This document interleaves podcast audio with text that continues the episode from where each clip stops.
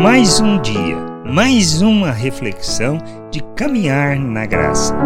Bem-vindos a mais esta reflexão.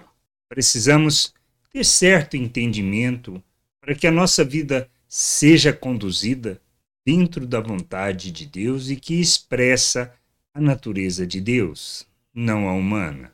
Por isso, não é a vaidade nem o orgulho que deve nortear todas as nossas ações, as nossas palavras e os nossos pensamentos e também as nossas atitudes.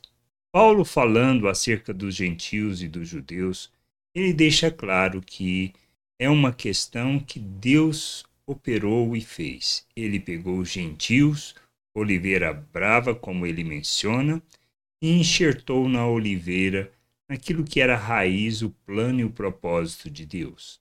A gente precisa entender isso. Não existe qualquer motivo de orgulho e de vaidade ou de arrogância. Diz lá em Romanos 11, 17 e 18.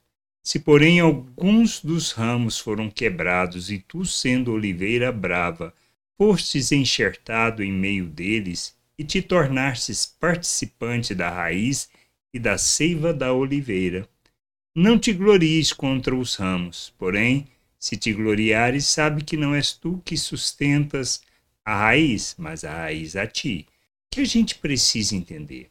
Nossa vida não pode ser pautada pelo orgulho, nem pela vaidade, nem por nossa arrogância, pois nós não somos melhores do que ninguém.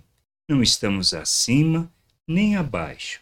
Que a gente precisa entender Somos chamados para viver o reino de Deus fundamentados nos valores eternos do reino de Deus, ou seja, somos chamados para andar segundo a natureza de nosso Deus, revelando o nosso Deus ao mundo. Ele que nos chamou para sermos filhos por meio de Cristo Jesus. O aspecto que a gente precisa entender: o reino de Deus se pertence aqueles que são pobres de espírito. O que significa ser pobre de espírito? É aquele que reconhece a sua miserabilidade diante de Deus, que não existe nada de bom que possa oferecer a Deus que traduza alguma oferta aceitável. Nós precisamos entender que de nós, nossa natureza humana, não podemos tirar nada de bom. E a arrogância, o orgulho, a vaidade se traduz no fruto da carne, ou seja, na maneira de pensar do mundo. Somos chamados para vivermos o reino de Deus na perspectiva da natureza de nosso Deus, revelando o amor, a graça, a misericórdia e, principalmente, reconhecendo que somos oferta em favor da vida uns dos outros para o crescimento, o amadurecimento e para sermos instrumento de justiça. Por isso, não existe espaço para qualquer tipo de orgulho, de vaidade ou de arrogância no nosso meio. Somos chamados para vivermos o reino de Deus, para ajudarmos uns aos outros na caminhada e para sermos instrumento e expressão de justiça neste mundo, sendo instrumento de Deus para a glória do Senhor, para louvor do seu nome.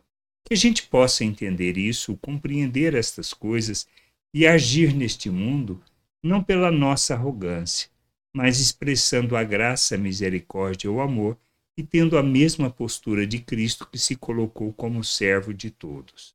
Só assim o Senhor será glorificado, só assim cumpriremos o nosso papel neste mundo. Graça e paz sobre a tua vida. Amém. Você acabou de ouvir uma reflexão de caminhar na graça. Se você gostou, curta, compartilhe, leve esta mensagem a outras pessoas, para que elas também possam compreender e entender a vontade de Deus.